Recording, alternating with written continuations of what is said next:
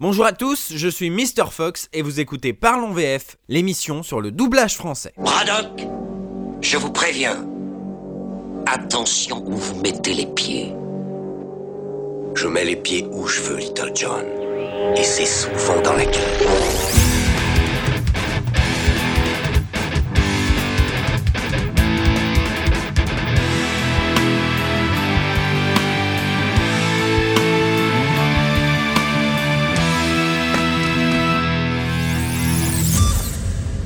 Bonne année 2014 à vous tous Une année qui s'annonce comme riche en émotions, avec des chouettes films qui vont sortir au cours de l'année. Je pense notamment à un film qui s'annonce merveilleux, Le vent se lève, de Hayao Miyazaki. Pour ceux qui ne le connaissent pas, Hayao Miyazaki c'est un réalisateur de films d'animation japonais. Et si l'animation japonaise est parfois méprisée par certains types de publics et de spectateurs, tout le monde, et je dis bien tout le monde, s'accorde sur la virtuosité de Hayao Miyazaki. Il a signé de très grands films, comme Le Château dans le ciel, Le Voyage de Chihiro, Porco Rosso, ou encore le film dont nous allons parler aujourd'hui, Princesse Mononoke. Princesse Mononoke, sortie en 1997 au Japon et en 2000 en France, est une œuvre particulière dans la filmographie du réalisateur. Plus violent, plus pessimiste, mais aussi plus ambitieux, le film nous présente un Japon médiéval où les animaux sont encore des divinités, bêtes immenses et grands maîtres de la nature. Il raconte l'histoire d'Ashitaka, un humain maudit par un sanglier géant devenu fou. Il doit donc quitter son village pour se débarrasser de cette malédiction, en portant sur le monde un regard sans haine. Au cours de son périple, il croisera différents personnages.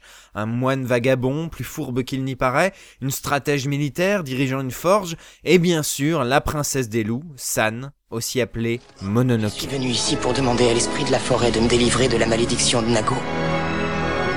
Les hommes sont beaucoup plus dangereux que les dieux de la forêt.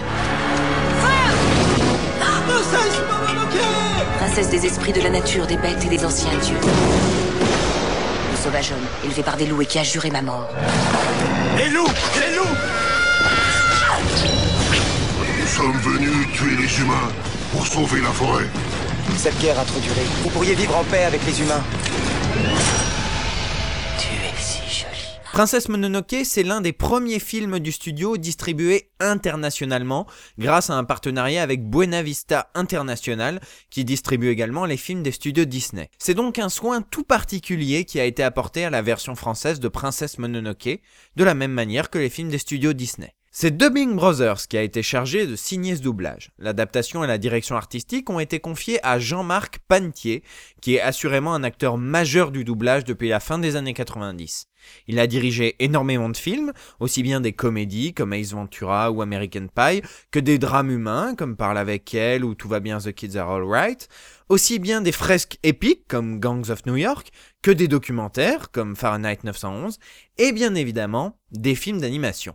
Il avait déjà signé la version française de Porco Rosso, un autre film des studios Ghibli, et en signera d'autres après ce film, comme Nausicaa de la vallée du vent ou encore Pogno sur la falaise. Alors ça va être compliqué pour moi de parler de l'adaptation dans la mesure où je ne parle pas un traître mot de japonais. Et c'est toujours difficile de se fier aux sous-titres dans ces cas-là. Certains sont traduits depuis l'anglais, d'autres sont écrits à partir des textes de la version française, et dans tous les cas, ils sont bien trop concis pour être une traduction littérale. Alors je me contenterai de dire que les dialogues sont très bien écrits. Ils sont percutants, poignants, bref, tout va bien. On notera cependant que Jean-Marc Pentier a trouvé quelques trucs pour pallier à certaines différences trop prononcées entre la langue française et la langue japonaise. Qu'est-ce que je veux dire par là? Eh bien par exemple, écoutez ce dialogue en français. Il s'agit d'une scène où la chamane du village annonce au héros du film, Shitaka, que son destin est scellé. La tâche peu à peu envahira ton corps jusqu'à pénétrer même l'intérieur de tes os. Le mal te causera d'effroyables souffrances et puis tu périras. On ne peut rien faire pour empêcher ce malheur. Le prince a reçu cette blessure en sauvant nos vies et en défendant notre village. Vous avez entendu comme l'un des hommes du village s'exprime peu après avoir entendu la nouvelle? Bien, voyons le même dialogue en version originale.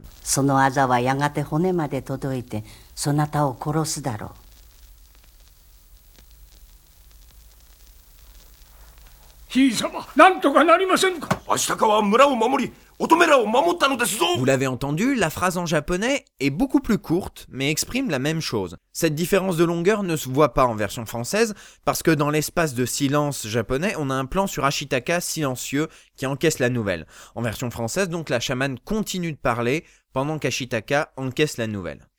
Bon, si vous n'avez rien compris à ma description de la scène, ce que je comprends parfaitement, euh, je publierai sur le Facebook de l'émission l'extrait en question. Extrait qui fait se poser des questions sur les droits et devoirs d'une adaptation. D'un côté, l'adaptateur a fait parler un personnage sur une scène supposée muette, ce qui trahit donc l'œuvre originale et affaiblit légèrement l'intensité dramatique. D'un autre côté, une phrase plus courte n'aurait pas rendu justice à la réplique originale. Peut-être que cela aurait trahi encore plus l'esprit du film. De l'aveu de Jean-Marc Pantier, c'était une décision difficile à prendre.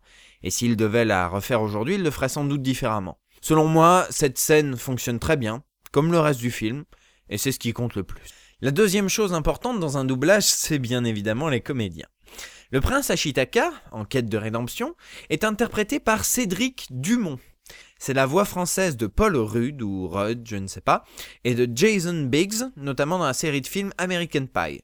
C'est également la voix française de Simon Pegg dans les films estampillés Mission Impossible et Star Trek. Enfin, vous vous souvenez peut-être de lui comme la voix française de Francis, l'aîné de la fratrie dans la série américaine Malcolm. J'aime beaucoup ce comédien, notamment son travail sur Simon Pegg. Ici, je le trouve cependant un poil trop... Ah, comment dire Monocorde. Je sais que le personnage en version originale a lui aussi ce ton posé, neutre, presque résigné. Et dans l'ensemble, Cédric Dumont retranscrit bien cette facette du personnage. Mais d'un autre côté, certaines répliques sonnent un peu fausses de par euh, ce ton détaché, presque lu du comédien. Vous commencez par voler la forêt au sanglier, puis vous le transformez en monstre. Et maintenant, vous fabriquez des armes mortelles. Vous n'en avez pas assez de semer partout la terreur et la haine Tu as dit je chipote sur quelques détails. Hein. Dans l'ensemble, Cédric Dumont reste bon et parvient à suivre le personnage jusqu'à la fin du film, même dans les moments un peu plus durs. Face à Ashitaka, on retrouve San, jeune fille élevée par des loups. C'est Virginie Méry qui a été choisie pour l'interpréter en version française. Plutôt habituée au rôle secondaire, elle est plus connue comme directrice artistique que comme comédienne. Elle a signé de nombreuses versions françaises de qualité, j'ai en tête Shutter Island, le récent Prisoners, ou encore l'excellent Bob l'éponge le film. Oui, je vous entends sourire, mais vraiment, regardez-le. Virginie Méry campe ici un personnage ambigu attaché au loup et rejetant ses origines humaines, pleine de haine, de rage envers ces humains qui détruisent la forêt jour après jour. Virginie Méry parvient à retranscrire cette rage avec une énergie étonnante. Mais des fois, elle en fait un peu trop, et il y a un léger décalage entre une voix très colérique et un visage un peu plus paisible. Mais pour une réplique au-dessus, elle nous offre une dizaine de répliques puissantes, bien dosées, et l'on retiendra bien plus son énergie très communicative que ses quelques moments de surjeu. San, je t'en prie, aide-moi. Non Tu es du côté des humains, tu l'as toujours été Emporte cette maudite femme et disparais San. Va-t'en Les humains ne sont pas mes amis, je les hais C'est vrai, je suis un humain. Mais San, toi aussi Tais-toi Je suis une louve comme ma mère San. Laisse-moi Princesse Mononoke, c'est également un bon nombre de personnages secondaires, tous plus attachants les uns que les autres. Je pense par exemple à la mère louve. En version originale, elle est interprétée par Akihiro Miwa, qui est un célèbre transformiste japonais. Son interprétation est donc particulièrement intéressante en version originale. C'est une mère louve à la voix d'homme et aux intonations de doyenne du monde.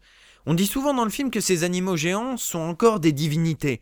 En version originale, l'interprétation de Akihiro Miwa accentue encore cette impression de créature fantastique. En version française, plutôt qu'une voix d'homme, on a choisi une voix de femme. Mais pas n'importe laquelle, celle de Catherine Sola, une comédienne qui a fait ses preuves au cinéma, au théâtre, et qui double aujourd'hui un personnage récurrent des Feux de l'amour. Si sa performance souffre de la comparaison avec la version originale, certes, il faut bien le reconnaître, elle n'en demeure pas moins excellente. Catherine Sola possède une voix qui, elle aussi, sonne comme celle d'une doyenne du monde. Une voix gutturale, rauque, âgée, qui colle parfaitement à cette mère louve. Ah, tu es bien un humain, Ashtaka. Égoïste, tu raisonnes comme un humain. San et ma fille m'attribuaient la sienne. Si la forêt meurt, elle mourra avec elle. J'ai vu ses parents détruire ma forêt et jeter leur fillette dans mes pattes pour m'y fuir. Je n'ai pas pu la dévorer, je l'ai recueillie et élevée. Aujourd'hui, cette petite Silède est si jolie, n'est ni humaine ni louve. Toi, est-ce que tu peux la sauver? Je ne sais pas. Mais nous pourrions vivre ensemble, elle et moi. que feriez-vous ensemble? Vous combattriez les humains? Un autre personnage particulièrement attachant, c'est le moine serviteur de l'empereur, Jiko. Il est doublé en version française par André Chaumeau, un comédien habitué au rôle secondaire, au théâtre comme au cinéma, et qui est décédé l'année dernière dans l'indifférence générale.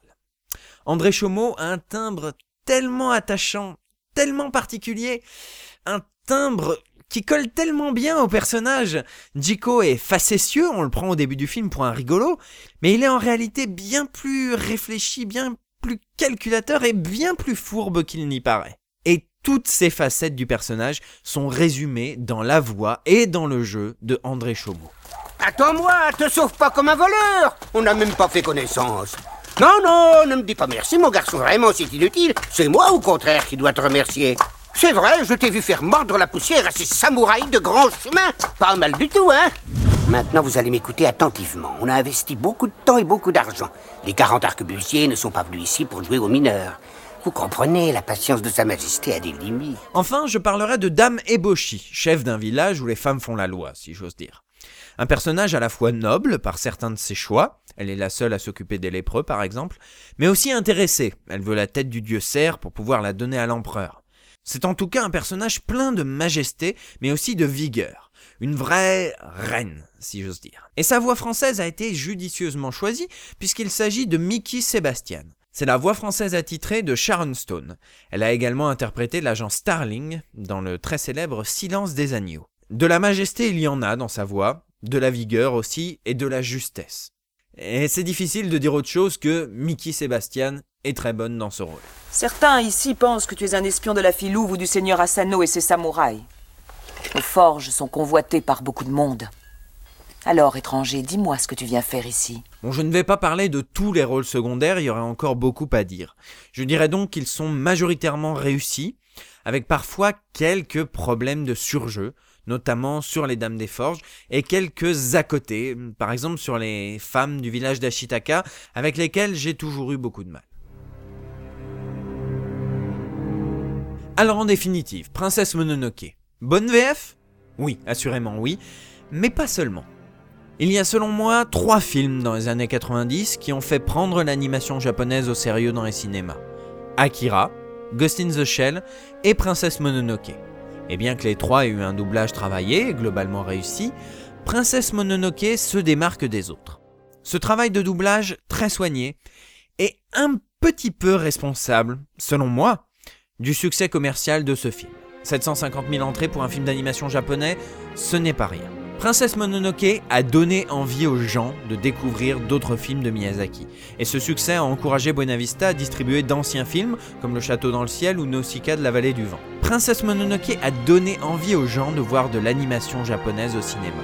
Et Princesse Mononoke a redoré le blason de la localisation de ce genre de film et des versions françaises des animés japonais. Et ça, c'est pas rien. Princesse Mononoke est un très beau film. Et sa VF n'enlève rien à sa beauté, bien au contraire. Alors pourquoi se priver?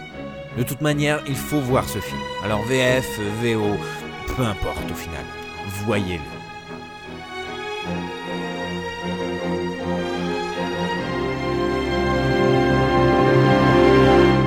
Rendez-vous au mois prochain. Et surtout, n'oubliez pas... Je mets les pieds où je veux, Little John. Et c'est souvent dans la gueule.